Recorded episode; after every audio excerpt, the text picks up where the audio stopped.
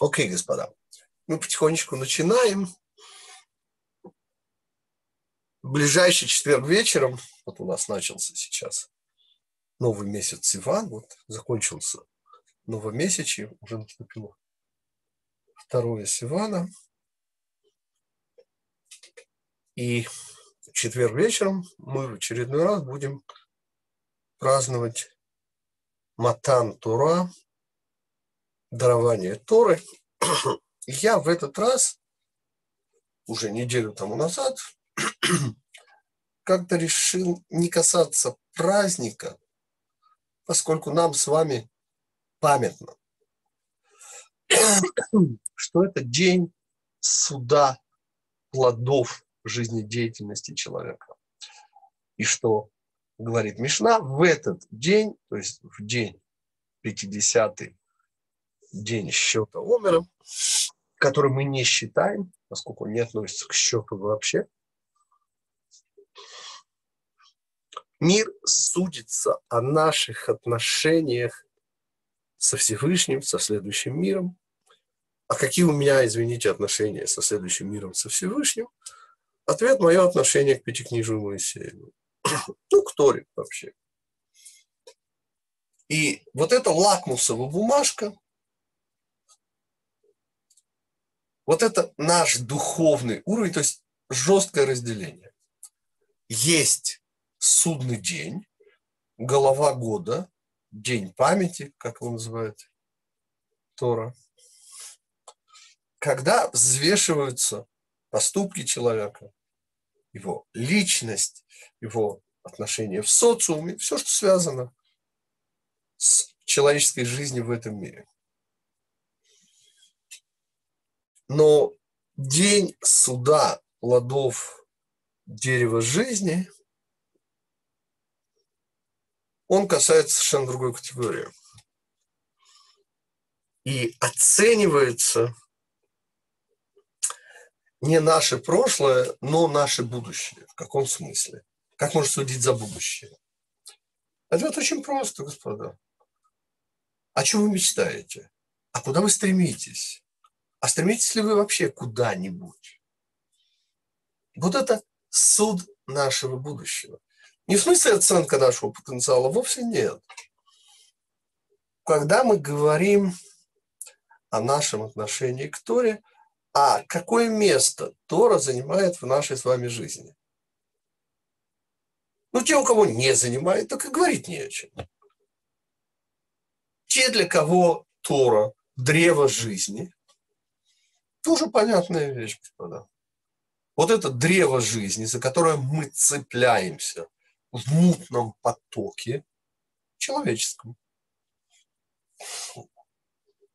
Во всех этих технологиях, в которых нет ничего плохого в самих себе. Но, Боже, как они суетливо растворяют людей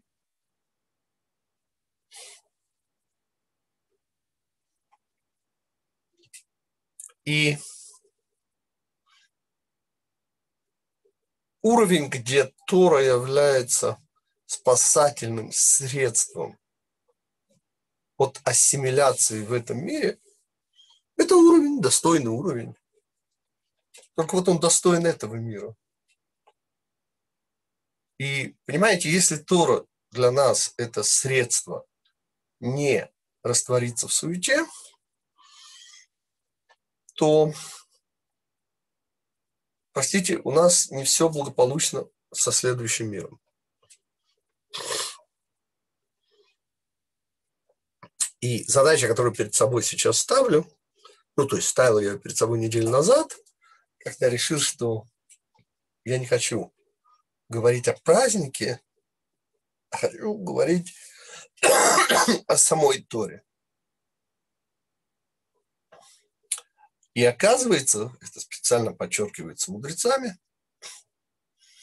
Эц Хаим Ги Ле Кимба. Древо жизни она для тех, кто держится за нее, но счастлив и тот, кто за нее держится, а тот, кто ее поддерживает. А вот уже интересно. А что Тора нуждается в поддержке? Ответ в нашем мире – несомненно. И вот здесь э, и возникает вот этот самый вопрос. Простите, о какой Торе мы говорим? Может, говоримся о терминах, господа? Потому что если мы говорим о законах, несомненно, обязательных, без которых вообще ничего быть не может. Если мы говорим о каком-то фактическом материале, информации, каких-то уроках, а что есть еще? И вот наша задача сегодня попробовать, сколько успеем, поскольку в письменном варианте это можно прочитать, даже если мы не сегодня не все сможем успеть, ну, прочитать может все. На сайте оно уже стоит с прошлой недели. Последний кусочек был еще сегодня добавлен, так что статья завершена. Она называется «Шестая книга Пятикнижия», выставлена на сайте.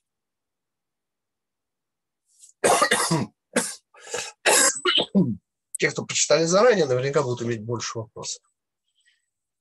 Но начало у этой статьи, оно для меня, и для меня это, как всегда, высший пилотаж, увидеть в сухом законе мудрецов невероятно возвышенную идею. То есть вот это замечательное смыкание верхнего с нижним,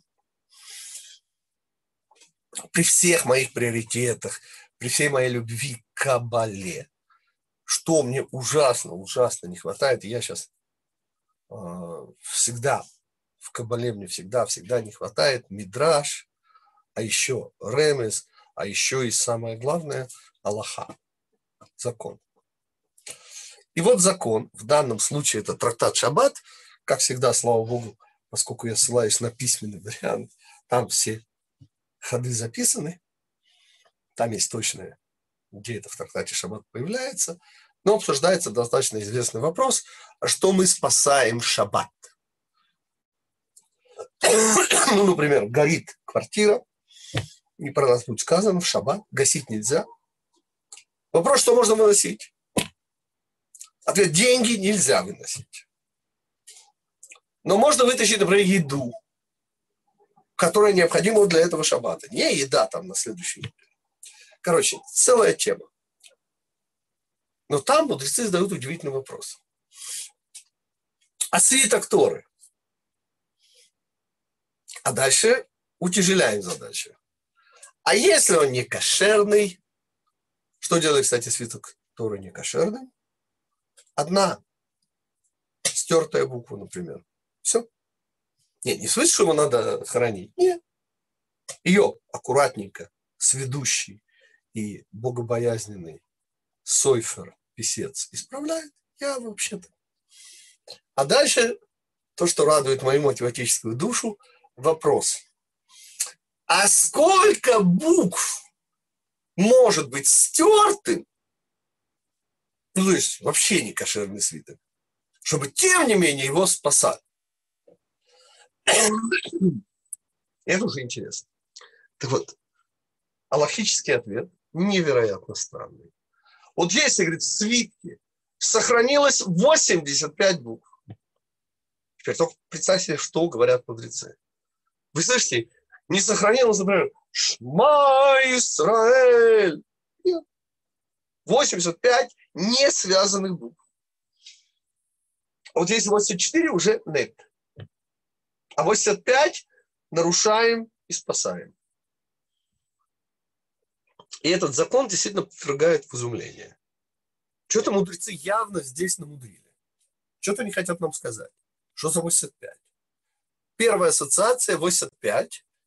Она появляется много раз в еврейских историях. И про 85 постов. Сейчас сказано, что тот, кто участвует в трапезе выкупа первенцев, ему засчитывается, как будто бы он постился 85 раз, чтобы не сглазить. Целая тема. Что нам важно?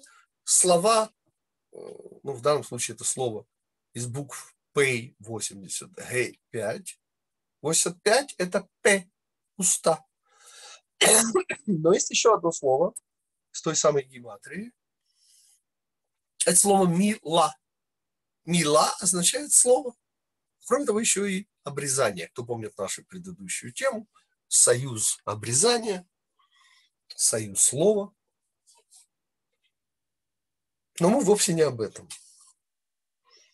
Здесь явно присутствует намек на важность не слов, а букв. Нет. Буквы делает одна буква стертая.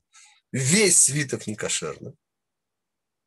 Да, но делает потому некошерным, так я всегда думал, что, что слово теряется. То есть для меня пятикнижие сравниваете с собой. Это всегда пятикнижие слов. Это всегда какая-то вот ну, информация, какой-то закон, ну, что-то, что можно интерпретировать. И вот приходят мудрецы, и на уровне Аллахи говорят 85 букв. Уже не связанных букв. Ну, правда, можно как сказать? Ну, потенциально. Но, но если мы говорим о потенциале восстановления свитка, то что не 84, что 85? И вот здесь Рав Юнгрейс, честь ему и хвала, вот, направил мои мысли в нужном ракурсе. Современный рамин живет в Байт-Вагане, учился у Рама Шапира, у Рама Шимшона Пинкуса, покойных. И он, такой энциклопедический сведущий раввин, обращает внимание на совершенно потрясающую вещь. Третьей главе, мы только сейчас прочитали Бамидбар, у нас сразу после Шавуота будет Насо, а вот через две недели у нас будет третья глава Бега Алутха, то есть при поднятии света миноры. И вот в конце десятого параграфа, перед началом одиннадцатого параграфа четвертой книги, появляются два предложения, про которые мы с вами учили. Это мнение Раби Иуды из Талмуда. Или Раби, я уже не помню точно. Что вот эти два предложения, они сами по себе книга Пятикнижия. И потому я назвал эту тему «Шестая книга Пятикнижия». Но мало того, про шестую книгу Пятикнижия мы с вами как раз говорили. Есть важнейший, очень красивый комментарий Рава Шимшона Рафаэля Хирша книги «Путешествие по недельным главам». Но то, к чему я никогда не мог подступиться, что казалось совершенно высоко для меня, это то, что позволяет мудрецам сделать вот этот достаточно безапелляционный вывод. А именно, единственное место во всем Пятикнижии Моисеевым, где появляются две отдельные буквы. То есть, поймите, когда я говорю про Пятикнижие Моисеева, то понятно, что я говорю о каких-то предложениях, там, ну, не знаю, господа, да, не желай чужого, да, десятое речение. То есть это всегда что-то очень, или там, выйди в себя, лех-леха. Ну, это какие-то потрясающие, невероятные слова. Помните, первый вопрос первому человеку. Одно слово вообще. Аека. На русский переводится «где ты?». Но так, чтобы буквы стояли по отдельности, так в Торе не бывает. Потому что, когда буквы стоят по отдельности, получается, что, что они имеют какое-то самостоятельное значение. А, а я к такому не привык, простите. Для меня Тора это, это слова. Как это буквы? Нет, буквы имеют несомненное значение. Они все посчитаны. Но их значимость в том, что они часть слов. А вот так, чтобы они появлялись по отдельности, такого во всем Пятикнижии, поверьте, нет. Кроме вот этих двух предложений, про который мудрецы жестко говорят, что сама по себе книга, целая книга. И тогда в Пятикнижии целых семь книг получается. То есть первые десять параграфов книги Бамидбар, вот эти два предложения и до конца книги Бамидбар. То есть Бамидбар это вообще три книги получается. Ну и в общем сложность. Мы сейчас не об этом, а о чем? О том, что мало того, что эти буквы стоят сами по себе, они еще перевернуты. Вы такое слышали вообще?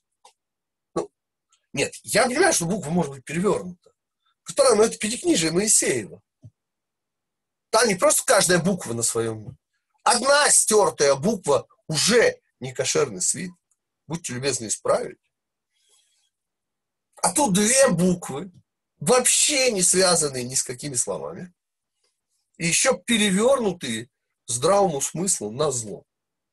И это две буквы «нун». Буквы «нун». Ну, буква «нун» – 14 буква. Обычная буква «нун» рисуется, да? Палочка, занимающая всю строку, и такая вот основа у нее в самом низу строки. Прямой угол, все нормально. Теперь, вы понимаете, что происходит, если перевернуть? То получается верхняя вертикальная линия, и она стоит на одной ножке. Ну, полный вопрос. Просто полный вопрос. Что это такое вообще? Можно вопрос, Равгити? Да, да, уже слушаю, да. Можно, может ли это быть связано, что 14, 14, если 14 буква, то от начала до буквы как бы 14, потом от буквы до буквы 14, потом от буквы до конца 14. 14 умножить на 3 это 42, это 42 остановки в пустыне. Может ли такое быть связано? Смотрите, несомненно, когда мы говорим про 5 еще конечный пункт, у нас получается 27. И в этом случае, ну, она оказывается где-то в серединке.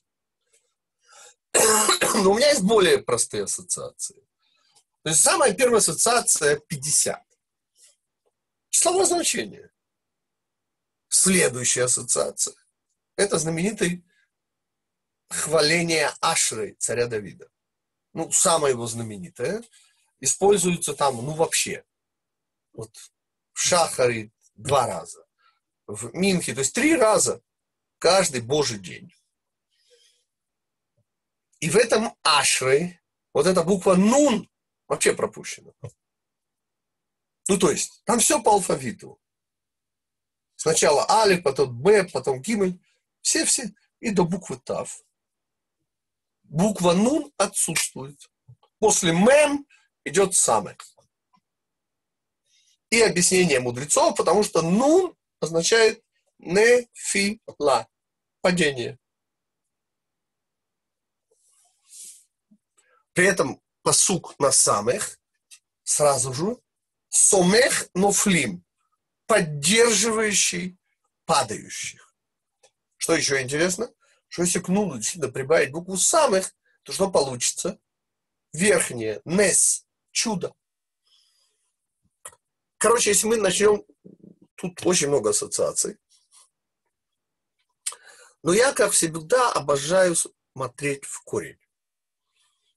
Я сразу посмотрел, а, у этого слова ну, какие буквы слова «нун», э, я имею в виду, какие значения у, у, у корня «нун». Значит, самое первое – это «нин». Ну, огласовочка немножко другая. И «юд» можно поставить.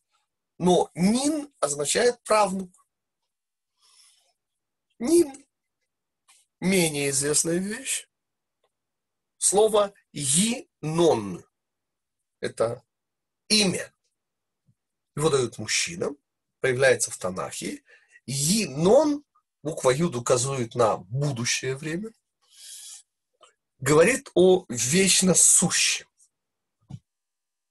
Теперь, если понять, что правнук – это, господа, больше, ведь что мы желаем друг другу, да? Вераита ваним леванеха, чтобы ты видел детей своих детей. Ну, господа, если вы видите детей, своих детей, ну, но если вы видите внука своего ребенка, ну это уже вообще. То есть это явная претензия на вечность. Ну. А в обратное значение есть страшное слово «нивун». Пишется тоже как «нун». «Нун», «вав», «нун». Но читается оно уже как «в». «Нивун». То есть атрофия. Вот не просто слабость, а, а конкретная атрофия. И вот это уже ассоциируется с падением. Интересно еще арамейское значение. Дело в том, что в слове, это слово, если оно читается как слово «нун», буква, в арамейском языке означает «рыба». Причем здесь рыба? Чуть дальше мы увидим, причем здесь рыба. Что мне важно сейчас? Что вот эти вот две буквы перевернуты, стоят сами по себе. И Рав Юнгрейс несомненно, говорит разумную вещь. Он говорит, поймите, эти буквы, они, конечно, стоят сами по себе, но они выгораживают вот эти два предложения. Следовательно, с ними связаны. И, конечно же, что мы сразу замечаем? Что в этих двух предложениях, давайте их вспомним, Вайги бинсо Арон, и было при движении скини, Арон я здесь использую именно христианский перевод, перевод «шкаф», он вообще не подходит. Не, ну буквально Арон в современном иврите значит шкаф. Но имеется в виду не просто шкаф, это не платяной шкаф. Имеется в виду скиния союза. Тому и сознательно выбираю христианский перевод. И сказал Муше, то есть при движении, вот когда движется скиния союза, то что говорит Муше? Что рассеются враги твои и побегут из ненавистников очень замечательно с точки зрения любого здравомыслящего человека. То есть рассеиваются враги и бегут, ну, по крайней мере, часть ненавистников. Дальше. А при остановке, это при движении, а при остановке сказал Муше вернуться ревавот альфей Израиль. Ревавот. Ревава это 10 тысяч. Ревавот это десятки тысяч. Десятки тысяч кого? тысяч Израиля. Вот. Правило незыблемое в Торе. Если множественное число, но не указано количество, то минимум два. Десятки тысяч, два десятка тысяч. Тысяч, две тысячи. Итого получается 22 тысячи.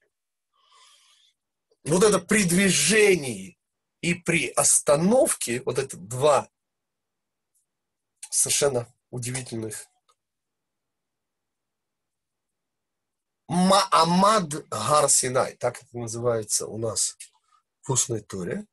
То есть Маамад – это остановка.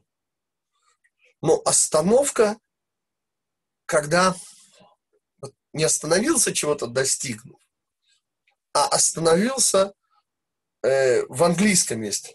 В русском нет этого выражения. В английском есть это выражение – это э, быть готовым к началу действия, как это по-английски.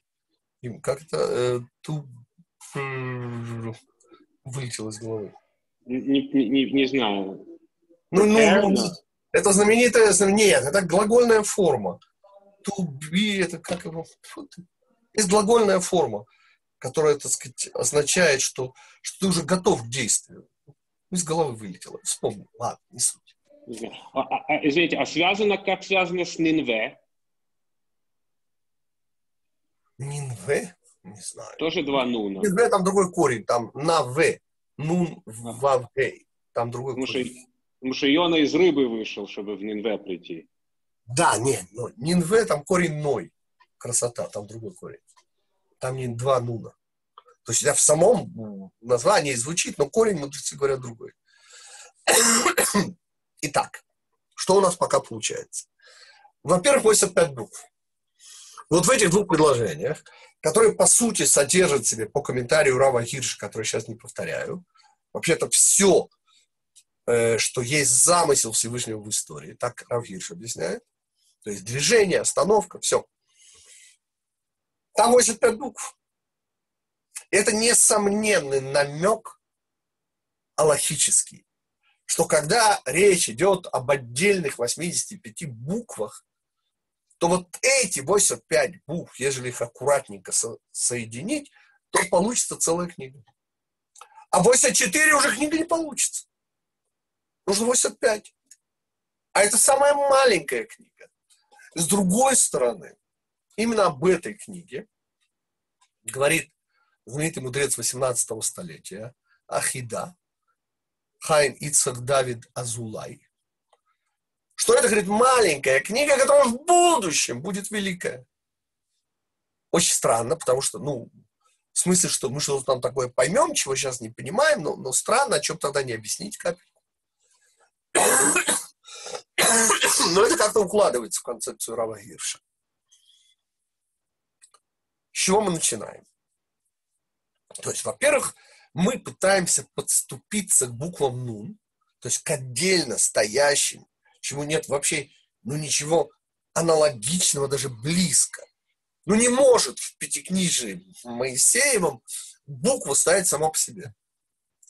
Все значение буквы, так я питал с молодых ногтей, ну, ну, господа, ну, буква, она значима как часть слова. Она не может быть значима сама по себе. Нет, ну, буква ВАВ там, в начале может, например, означать вопросительную интонацию. Но она вопросительная интонация предложения. Или продолжение чего-то. Но она всегда соотносится. Здесь же две одинаковые буквы. Мало того, еще и перевернутые. И каждая сама по себе. А так просто не может быть. Это вообще противоречит всему, что я знаю о Пятикнижии Моисеева. И потому мне вот это вот так и понравилось. Что именно?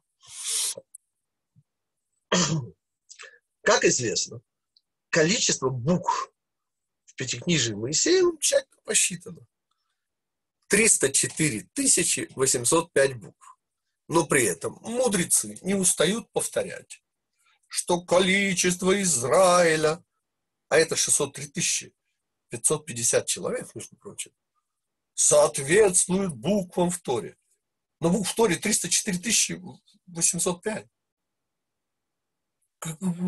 И на этот вопрос есть несколько объяснений. Помните, Раф Франк, мой учитель, объяснял, что множество слов написаны сокращенно. То есть в них нет того, что должно быть. Есть еще удивительное мнение Рава Азарии из Пиано, который говорит, что то, что побудило нашего учителя Моше разбить первые скрижали, это улетучились буквы. И он говорит, что вот это вот и есть улетучившиеся буквы, которых не достает до числа 603 тысячи. И обратите внимание, мы снова говорим о буквах, а не о словах.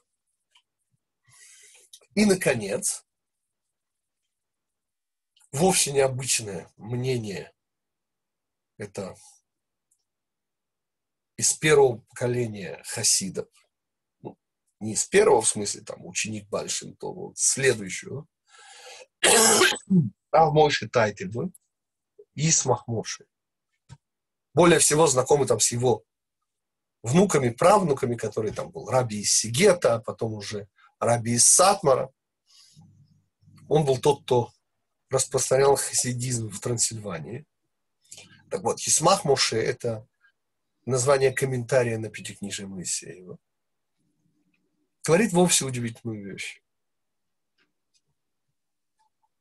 Что недостающие буквы, ну, до 603 тысяч, их же всего 304 805. Так вот, недостающие буквы, это, говорит, вот это вот беленькое. Дело в том, что по Аллахе, когда пишут буквы пятикнижия, так, обязательно вокруг каждой буквы надо оставить вот это вот незаполненное пространство. Отсюда вот эта вот идея, которую я всегда понимал через моего учителя, про черное пламя по белому пламени. И говорит Исмах Муше, что вот эти недостающие буквы, они вот когда-то, то есть они улетучились, получается, и когда-то там в будущем, когда мы получим обратно все эти буквы, они появятся, и вот этих промежутков между буквами не будет. И вот это мнение уже выводит нас на совершенно удивительного мудреца, каюсь, что не был с ним знаком. Э, до нас дошли совершенно э, малая часть. Он возглавлял почти столетие. вообще прожил, ну, есть мнение, мне уже говорили, больше ста лет. Обычное мнение, там, 94 года, сейчас не в этом дело. Но он почти столетие возглавлял э, общину евреев Египта. Он родился в Испании, э, оттуда семья бежит в Эрец Исраэль, он живет в Иерусалиме, потом бежит из Иерусалима, живет всю жизнь в Египте, под конец жизни, там последние пару десятков лет, и потому есть сомнения, сколько на самом деле он прожил, он живет и умирает в Цфаке. Короче, раби Давид Шломо бен Зимри, Ибн Зимри, Радбаз, так его все знают.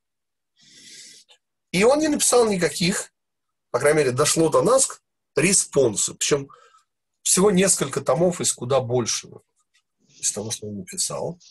И вот в одном из респонсов, на этом мы построим весь наш урок, Радбаз говорит, отвечая на вопрос, а простите, пожалуйста, а почему в Торе нет огласовок? Ну, помните же, же прочитать халав, да? Можно хелев. Можно прочитать Захар, мужчина Малека. Помните ошибку царя Шаула. А можно прочитать Зехер. Пишется одинаково, а голосовок нет. И он отвечает на этот вопрос следующее. В Пятикнижии Моисеевом нет огласовок и интонаций, а они идут как часть устной Торы, ибо,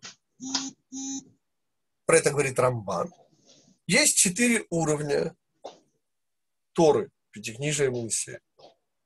Белое пламя, уровень Всевышнего, черное пламя по белому пламени, сужение, да? Ну, как бы, как я себе это представляю со слов моего учителя Рау Франка, белый лист бумаги потенциально содержит в себе всю информацию. Вообще сто процентов. Черное пламя по белому пламени – это уже некое сужение. Дальше письменная Тора, данная на Синае. А дальше устная Тора, которая с тех пор так и развивается во времени. Вот это четыре уровня. Но при этом Радбас говорит совершенно убившую меня вещь.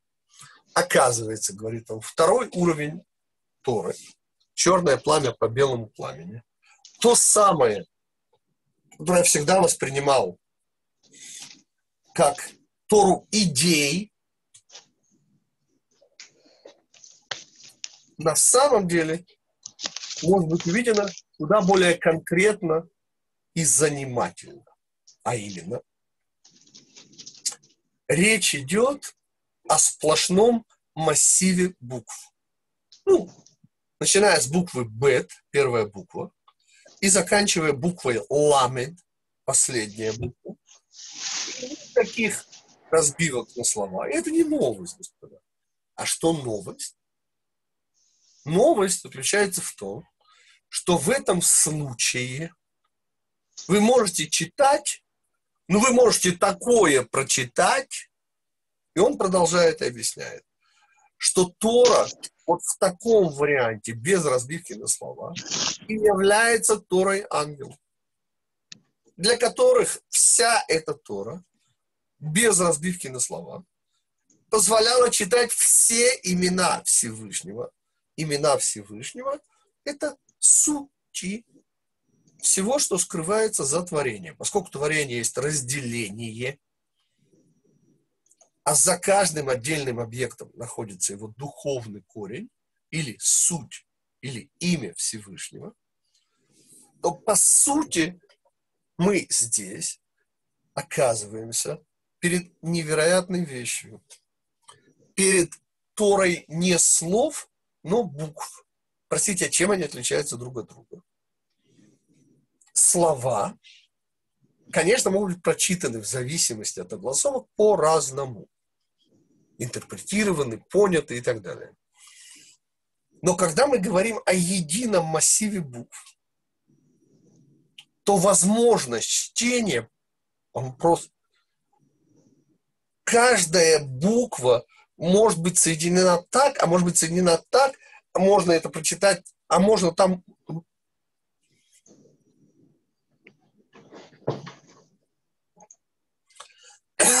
И потому я для себя сразу закрепил вот за этим уровнем Торы наименование Тора букв. Поскольку разбивка на слова и мидраж, та часть его, для которой у нас не было объяснения, когда наш Муше должен возразить ангелов на предмет того, что как же вот эти высокости и к нам в материальный мир, то он и возражает. Сказано в Пятикнижии, не убивай сказано не прелюбодействуй. А дальше вопрос законный. А что, товарищи ангелы, в вашей среде расцвели убийства и прелюбодеяния? И спрашивает Радбас, простите, пожалуйста, а что он такого открыл ангелам? Ну, ну, а то ангелы сами не знают, что в Торе написано. И ответ невероятный. Абсолютно не знают. Ну, потому что нет разбивки на слова. Ну, какой им смысл разбивать слова так, чтобы они соответствовали неким аспектам нашего материального мира. То есть, повторим. В чем идея спуска Торы? Белое пламя, первый уровень, это вообще все на букву У. То есть вообще не нужно ничего. Все просто. Вот вся информация, вся энергия, все вместе. Сужение, то есть черное пламя по белому пламени, уже дает не текст, потому что текст в нашем восприятии всегда слова, а дает набор букв, то есть порядок букв от бет до ламет, и вот эти буквы, не разбитые на слова, позволяют, ну, такие прочтения, которые нам просто не снились. Самый простой пример его приводят мудрецы. Вместо «б», «рейшит», «бара», так написано в Торе. Как можно прочитать?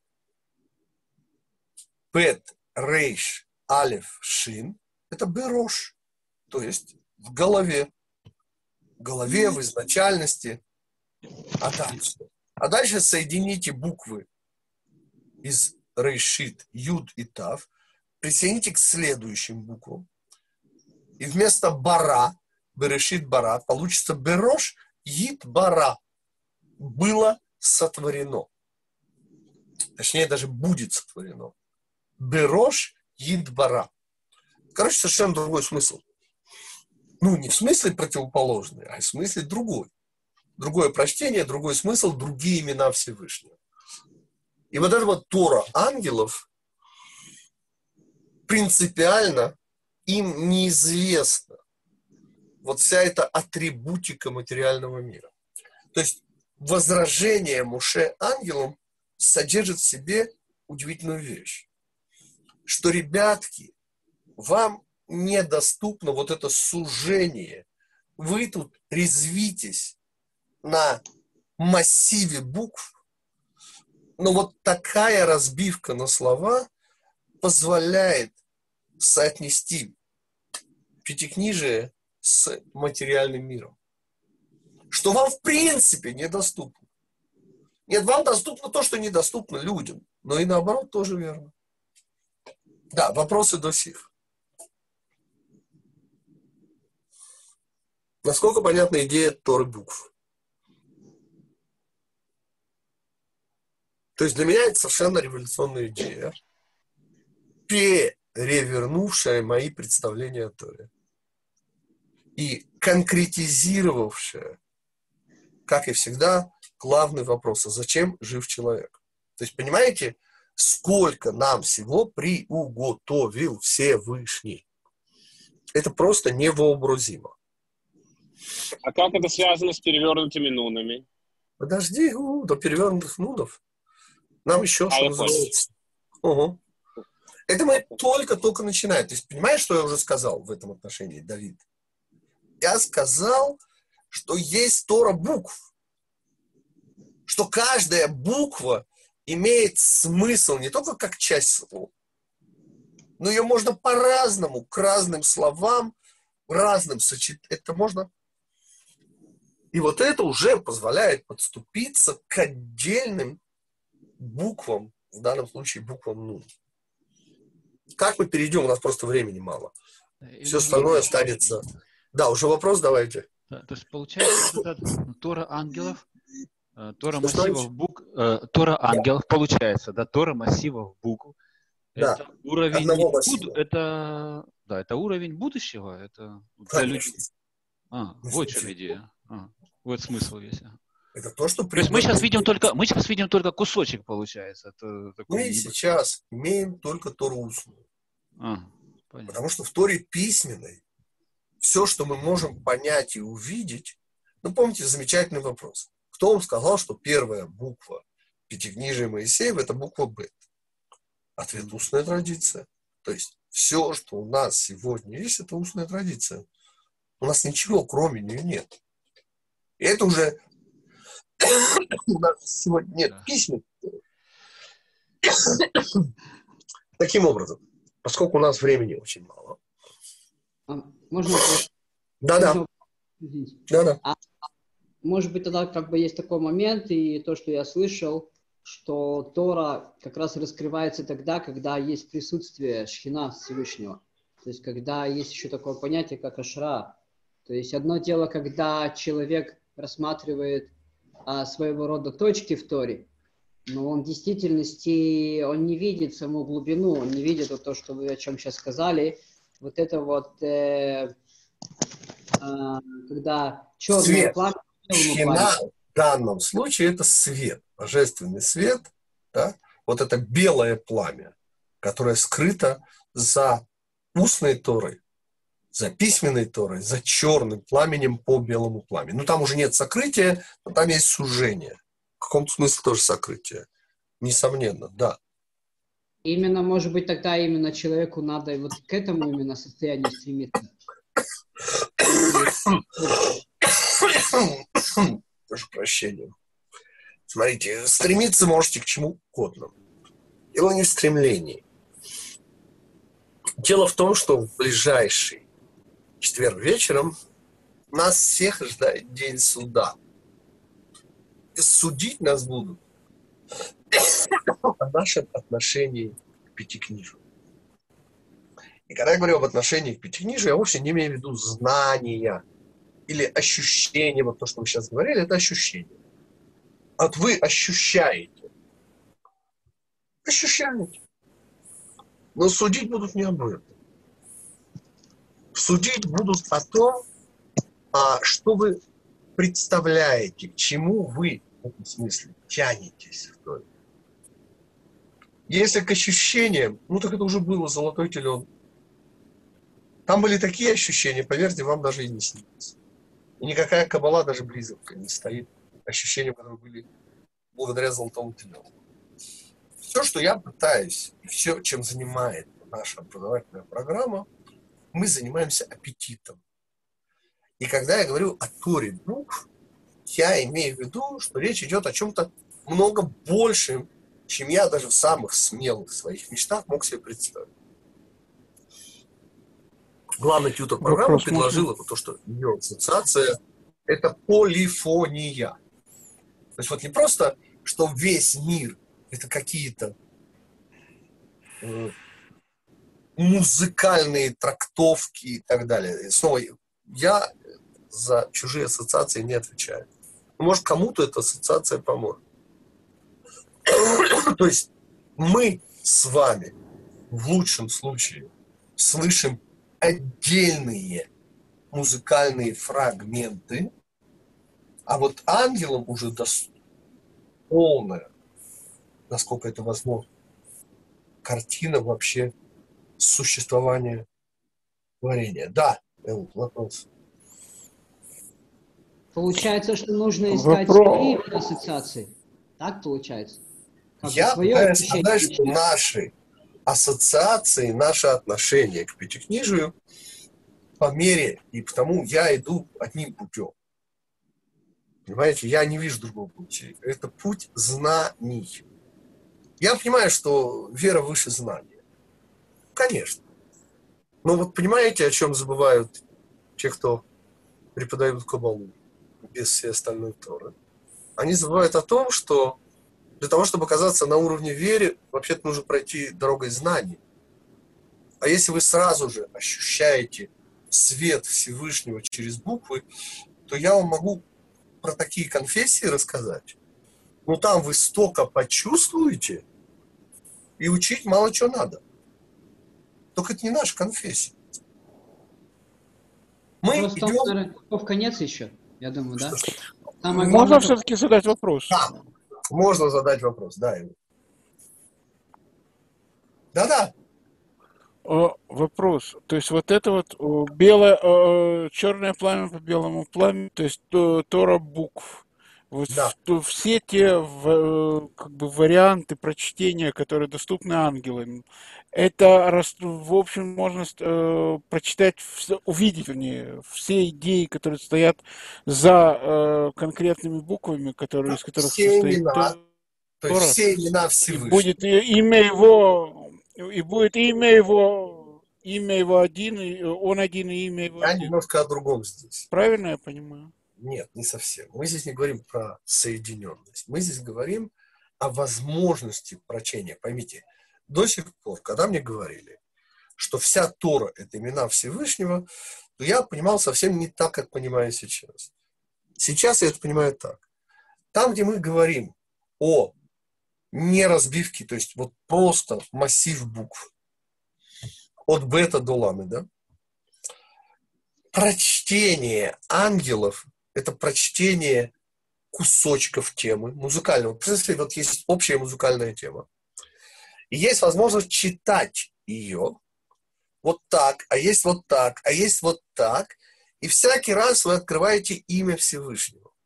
Речь там не идет вообще о чистоте, о кашруте, о запрете на воровство, на ложь. Вообще не об этом. Там о том, что составляет смысл духовных объектов, которые составляют творение. Для нас эти духовные объекты уже на уровне письменной Торы превращаются, имена Всевышнего превращаются в некие идеи. Вот это у нас уже идеи. А у ангела выше идеи. У ангелов это просто имена Всевышнего, а это сути. То есть за каждой частью творения, а все творение это части. В этом смысл творения. А когда белое пламя, там нет частей вообще. Черное пламя по белому пламени, там есть части.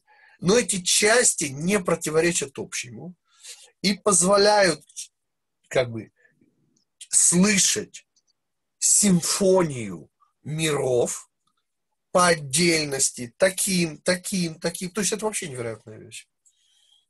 И вот это та новая Тора, которую я для себя открыл неделю назад. Она совершенно новая меня. вот этого я в Торе просто не видел. Да.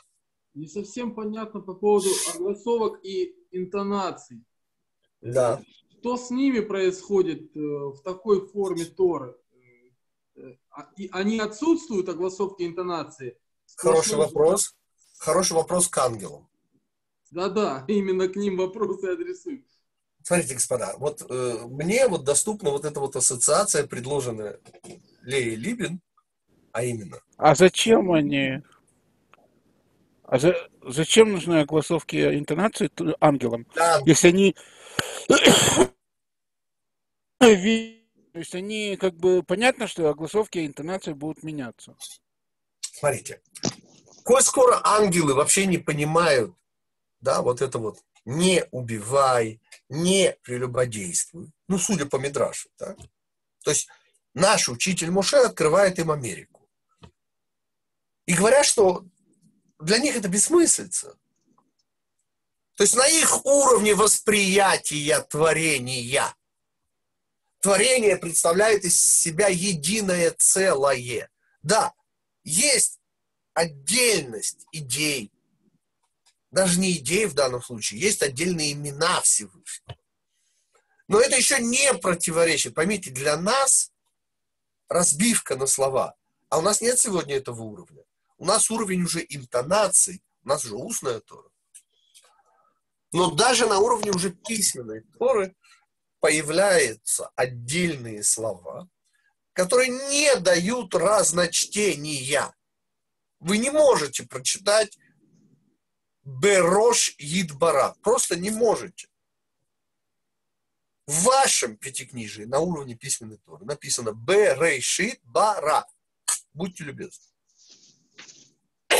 А вот у ангелов, поскольку нет этой разбивки, они не живут в мире идей, они живут в мире разночтения. И потому вот эта вот ассоциация, да, вот идея музыкальной темы каждой части творения. Прав Михаил? Да. Михаил из Аждода.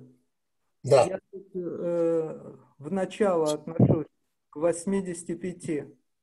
Да. Я вторую производную от этого, это 13 по гематрии. Не понял, как плюс... производная от 85, я что-то не очень хорошо 8 понимаю. плюс 5. Так. И... То есть не производная, окей. Ну да, но э, э, это можно прочитать как ЗУ, это. Это Тора.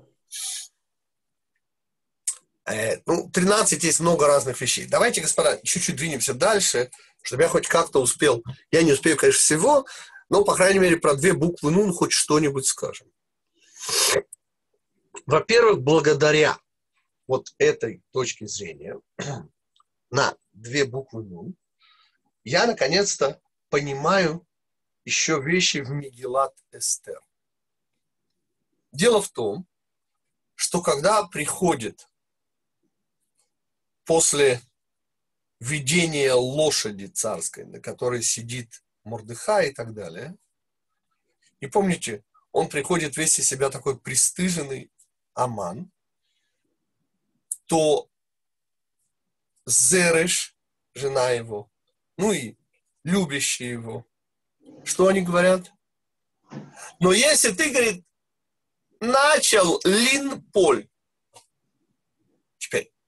Поверьте, что вас в Ульпане, где будете учить иврит, учительница обязательно научит, что не дай бог, это грамматическая ошибка. Нельзя говорить лин-поль. Надо говорить ли-поль, там нет буквы нун.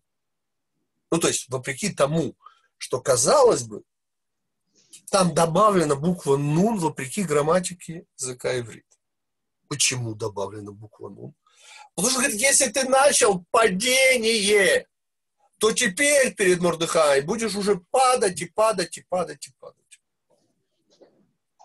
Дальше. А где у нас появляется буква «ну» наоборот? А это уже Мегелат Эстер, это наша общая теория Галута, господа. Помните ключевое слово? Венагафох. Мы всегда акцентировались на слове «гу». А на афох переводили как наоборот.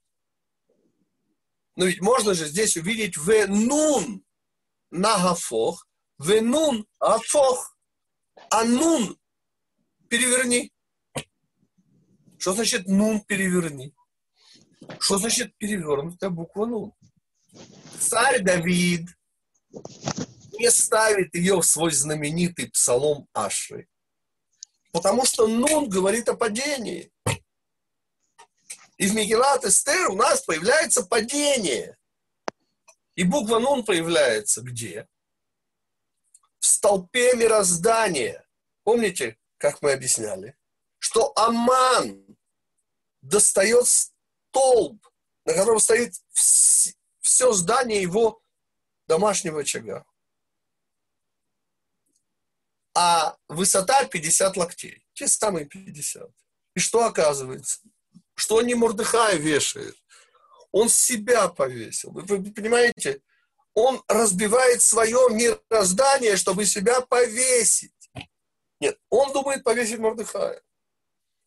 50 оказывается наоборот. Виселица и Амана. И вот это и есть то, о чем я хочу, как бы, то, чем я хочу сегодня резюмировать. О чем идет речь? 50 – это 50. Почему мы не считаем 50? Вчера. Ну, мы вчера считали 44 дня умера. Сегодня будем еще плюс один. Дальше. мы в четверг посчитаем 49. Но сказано же, 50. Как мы всегда учили. Почему мы не считаем 50? Потому что 7 – это 7 сферот. Потому что 7 – это качество. А 7 7 – это вот эти качества, да еще каждое из них тоже состоит из этих семи качеств. А что такое плюс один? Один с большой буквы. 50-е врата мудрости – это уровень следующего мира. Наш учитель Моше, мы были недоступны 50-е врата и стали доступны только через смерть, только через уход вообще от материального мира. И вот эти две буквы «нун», их перевернутость означает влияние сверху а не попытка снизу достигнуть вверх. Почему буква Нун исключена царем Давидом? Очень опасная вещь буква Нун. Понимаете, вы начинаете снизу и стартуете вверх, буква Нун. Вот низ, и вы пошли. В чем проблема? Господа, 50 недостижимо. Недостижимо. А следовательно, чревато чем? Падением. Но ежели наоборот, так это верхняя линия, которая идет вниз. О, это совсем другое дело. Понимаете? Это та самая виселица, которая нун гафох, перевернутый нун. Это влияние 50-х врат мудрости, следующего мира сюда. Не отсюда попытка добраться туда, которая чревата. Они называются врата незнания, да? 50-е врата. Шары бина. Незнание – это бина. Бина – это незнание. Э, еще не будем описать. Бина – это бина. Дат – это знание. Это бина. А 50-е врата – это врата незнания. Мудрости. 50-е врата мудрости, так это переводится. Ага. Мы говорим сейчас о двух предложениях, которые выделены отдельно стоящими, которые по комментарию Рава Гирш, которому вас отсылаю в путешествие по недельным главам, обрисовывают всю историю мира, всю историю Израиля. Вот это движение и вот эта остановка, вот эти два положения, цель и средства, галут и геула и множество всяких вещей – Так вот, ответ на вопрос, а что такое с этими евреями? Ну, ну почему 2020 год уже? А, они все есть и есть. Помните, это вопрос, который просто сводит с ума любого мыслящего человека. Ну, не может существовать Израиль. Ответ может, ибо корень его существования вообще не тутошний. Ну, вы смотрите из этого мира, и по всем законам этого мира этого не может быть. Но это есть. Ответ да, конечно, потому что не по закону этого мира. Вот эти перевернутые буквы «нун», каждая из которых соответствует одному из двух предложений. То есть вот эти две буквы. Почему две? Потому что два предложения. И мы говорим о совершенно невероятной вещи.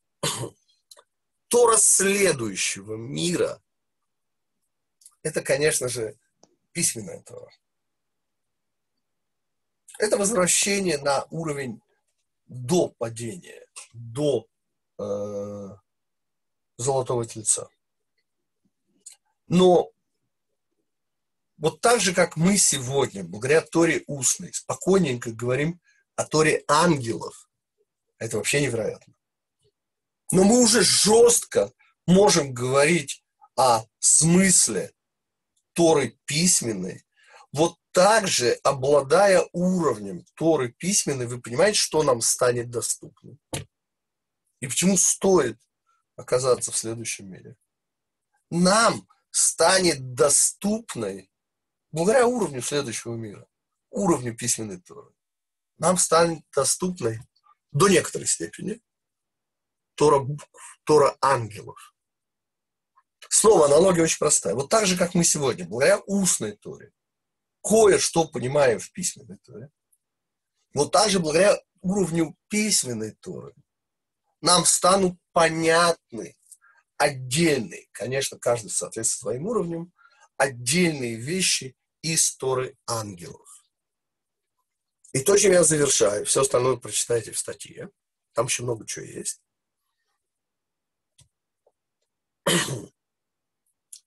Получается, как и всегда, как и ожидается, но уж больно это конкретно, что Всевышний приготовил для нас значительно больше, чем мы можем себе вообразить.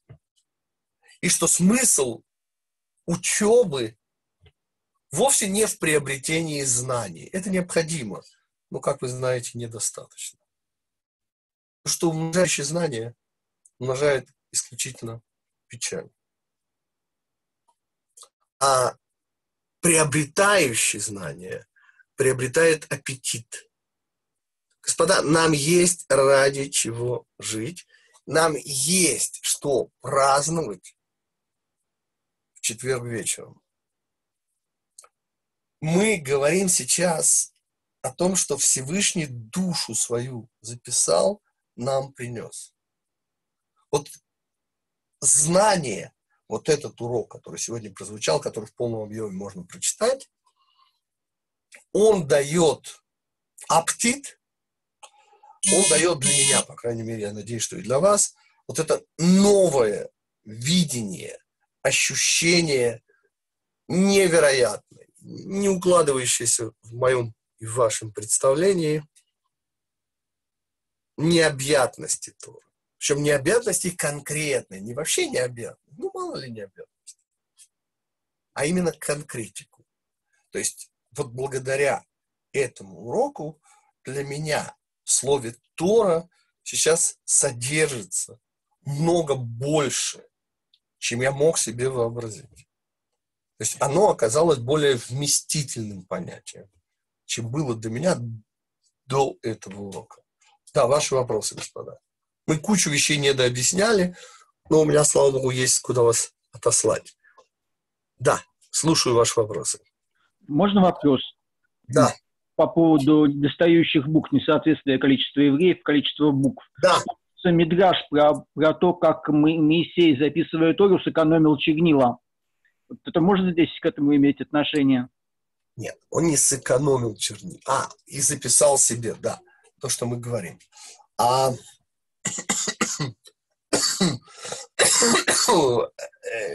я предлагаю, по крайней мере, как мне сейчас кажется, не связывать этот метраж, а недостающие буквы Торы, мы дали целых три объяснения.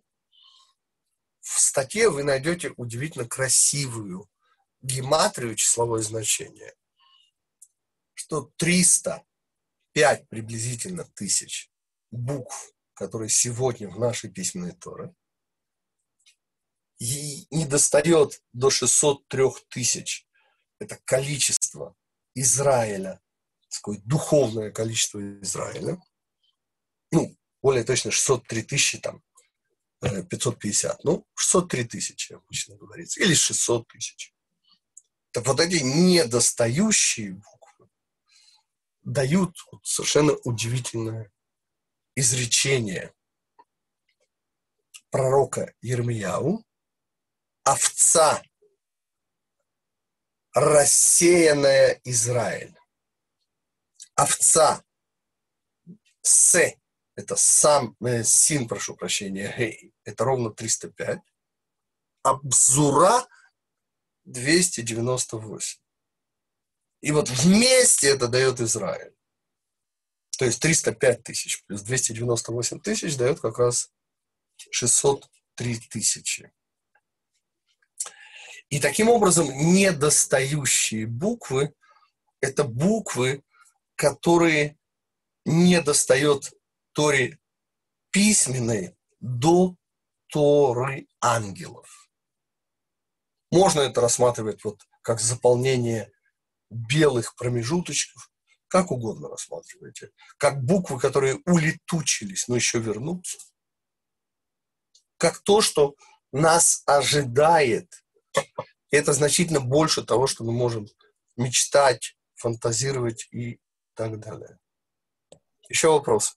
А само название, э, шестая книга Пятикнижия, вот у меня никак не получается. Или пятая, или седьмая. Значит, э, виноват Рав Юнгрейс. Он предлагает, собственно, вслед за мудрецами, рассматривать эти два предложения как разделительную полосу между первыми десятью параграфами и всей остальной четвертой книгой. То есть он предлагает увидеть в первых десяти параграфах, ну это целая тема, увидеть категорию нецах, во всей остальной части, ну то есть одиннадцатый параграф и дальше, увидеть год, то есть величие, в этих двух предложениях увидеть есод, то есть шестое качество. Во как. Mm-hmm. Но это нужно объяснять. Он и сам этого не объясняет, ну там нечего объяснять, там понятно вообще. Ну подумайте сами, как домашнее задание. То есть почему именно тема Бехород?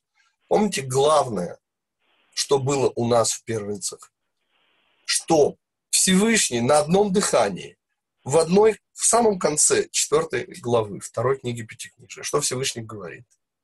Мне, мне принадлежат Бехород. И что это значит? Что у них статус выше не бывает. Дальше. А дальше выкупать. Я же всегда как думал. Ну как, нормальный человек. Что вот, промах, извините, золотого теленочка, утратили статус. Оказывается, нет, господа. Всевышний сказал о наших пхорот, то, что никогда не было у коинов, что они одновременно, не одновременно, а одновременно. Ну, то есть пыть, курить и говорить я научился одновременно. Слова Жванецкого исполнял Райки. Что наши похорот были и выделены, кодыш, и выкуплены. То есть идет бычок, качается. Я имею в виду бычка, который э, кодыш, который для приближения в храме. Дальше. И падает, ломает ножку. Что с ним делаем? Ну, то ничего, выкупаем. А дальше или деньги, или там другого бычка. А этот, ради бога, ну шашлыки, почему нет?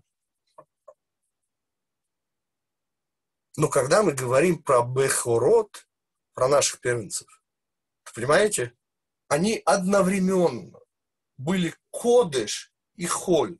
Помните? Они каждый еврейский двор превращали в храм. Ну и так далее, и так далее, и так далее. И вот это Неца, это, это первые 10 параграфов без двух предложений. А год, ну это все наши сюжеты четвертой книги. Это и зависть, и страсти, и даже чистолюбие. Вот это величие, это год. А между ними находится квинтэссенция всего. 85 букв. Шестая книга. Пятикнижная. Да, еще вопрос, господа. Равгитик, можно сказать слово? Да.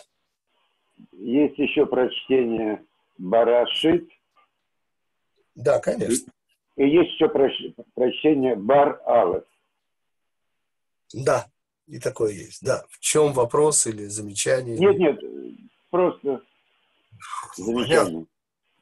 Понятно. Нет, это, это не мое, это... Я понимаю, но поверьте, что это еще не все прочтения. Нет, нет, это только то, что я учил. Я понимаю. А вот если нам удастся с вами добраться до следующего мира, то, поверьте, ну, такое окажется, что даже ваши учителя не знают. И Вопрос, Равгить. Да, конечно. Извиняюсь. Um, то есть Тора ангелов это одно, это, это сплошные буквы. А в да. чем функция ангелов, которая нуждается в таких сплошных буквах? Имена. Это Тора имен Всевышнего. Имена Всевышнего – это отдельные аспекты творения. Черное пламя по белому пламени – это возможность все объятия всех аспектов творения, вообще всех аспектов творения. Не только, которые преобразуются внутрь материального мира, а вообще всех. Потому когда я, я же не отказываюсь от своих слов, Тора идей. Просто Тора идей, она больше все-таки соответствует уровню письменной Торы. А вот Тора букв, это вот эта вот невероятная возможность читать ну, просто читать и читать и читать, вот и, и по-всякому. Но если вам помогает, мне не очень вот эта ассоциация с гаммами, симфониями и так далее. А ангелы при чем? Ангелы при чем? Ангелы, это же, по сути, у них же нет имен. Почему? Потому что они узко специ... Ведь имя – это суть. Почему у ангелов нет имен?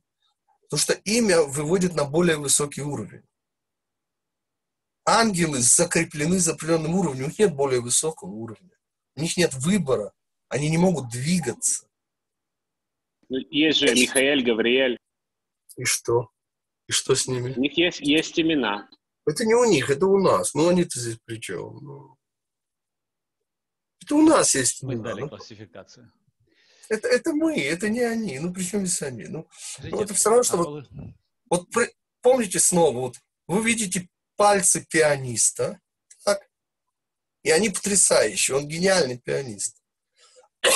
А вы пытаетесь сказать мне, что вот каждый его палец заслуживает отдельного имени. Ну, ну это же несерьезно. У ангела э, каждый момент имя действия, которое он выполняет. То есть... Это понятно, у него нет имени. Поймите, он тот, кто играет, ударяет по клавишам. Но это же не он ударяет по клавишам. Это пианист ударяет по клавишам. Ну, ну Скажите, кто же называет э, отдельными именами пальцы? Ну... Получается, ангелы были знакомы с этой Торой букв еще задолго до дарования Торы. Да, так? Естественно, конечно. Это самого-самого, с истоков, так сказать, даже Все тяжело приходит, представить, когда это... Вот все приходит, и ангелы говорят, что не нужно вот это вот высокое спускать туда вниз. Понятно. Интересно. Можно вопрос про Нецах и От? Да, конечно в шесть дней творения были заложены ошибки, земля вывела дерево, э, луна. Возможности. Не ошибки, да. а возможности ошибок, да. Я понимаю, что Несах и От, они как раз исправляют вот эти ошибки. Смотрите, вообще вся идея дней творения, да, это идея разделения, но смысл этого разделения в конечном итоге соединение. Так что или исправление, соединение, это, конечно. Вся, вся идея отдаления от Всевышнего – это идея прихода к Всевышнему. Но это уже как бы немножко... Это уже кабала жестко это объясняет. Что идея давания подразумевает получение, получателя. А вот идея получателя, она по сути противоположна идее давания. И вот это вот невероятное противоречие, оно как раз и ведет к творению, к появлению системы миров, которая вот эту вот пропасть и позволяет перекрыть. Мне вопрос. Да. А как вы относитесь к кодам Торы? В смысле? Коды в Торе из того, что мы сейчас говорили, это прочтение через организованные, то есть равные промежутки, да? это когда вы берете буквы по отдельности, но с равными промежутками начинаете их читать. Это, несомненно, возможность прочтения Торы, отчасти прочтения Торы ангелов. Откуда появляется информация при таком прочтении? То, что вы читаете какие-то имена Всевышнего, которые стоят за определенными историческими событиями, например. Отсюда появляется товарищ Сталин или Первая мировая война. То есть это прочтение имен Всевышнего, которые в нашей Торе не читаются. А в Торе ангелов, ради Бога. А если связать эту идею с информацией, то получается, информ... Тора — это информация. Какая разница между тогда разбитой информацией и цельной информацией? Нет, Тора — это не только информация. Тора — это и информация, и энергия. Это обе вещи. Там об этом дальше немножко идет в конце статьи. Да? Это сказал Раби Акива, люби к ближнему. Тут, господа, те, кто не, не помнят новый перевод. В Торе не сказано люби ближнего. В Торе сказано люби к ближнему. И вся разница это буква к. Люби к ближнему. А пришел, э, о чем мало кто знает, к Раби Акиве приходит оппонент. И говорит, есть более великое правило в Торе. Это э, первое предложение пятого параграфа Берешит, в самом начале. А именно, что это книга порождения человека. Мудрецы объясняют это Тора. Есть два пути. Есть путь через корни души Израиля, через буквы, а есть путь вот прямо через э, устную Тору. И оба эти пути. То есть есть путь через социум, а есть путь личности. Берош Идбарарина означает во, глав, во главе в изначальности будет сотворено. Достаточно похоже на Берешит Бара, но все-таки нюансы. Рош – это голова, Рейшит – это изначальность. Берош – это в голове. Идбара если в оригинале в Торе сказано в прошлом времени, то Идбара – это будущее время. То есть в голове будет сотворено будущее время. Все-таки нюансы совершенно. Эм, еще я спросить еще хочу, можно? Да. Э, получается, Маше Рабейну первый раз с горы Синай спускал такие вот эту вот э, Тору букв, это была его попытка. Нет. Когда произошло это разделение? Когда была ли попытка вообще дать людям, людям э, цельную Тору? Э, речь идет о письменной Торе. Ну да. Письменная Тора, письменная Тора была изначально дана как вот это вот Тора ангелов, Тора букв с потенциалом быть разъединенной. То есть специально же говорит Мидраш, что наш учитель Муше первый свиток Пятикнижия пишет как одно. Ага. Разбивка на и уже все то, что потом станет частью устной Торы. Ага. То есть я вижу в этом Мидраше, конечно же, потенциал, что письменная Тора, она выводит нас на Тору букв. Да, даже, даже в тот момент, да- даже в тот момент, вот, Ну, аналогия, которую я дал. да, вот у нас сегодня устная Тора. м, Но ведь устная Тора, она же выводит нас на письменную Тору.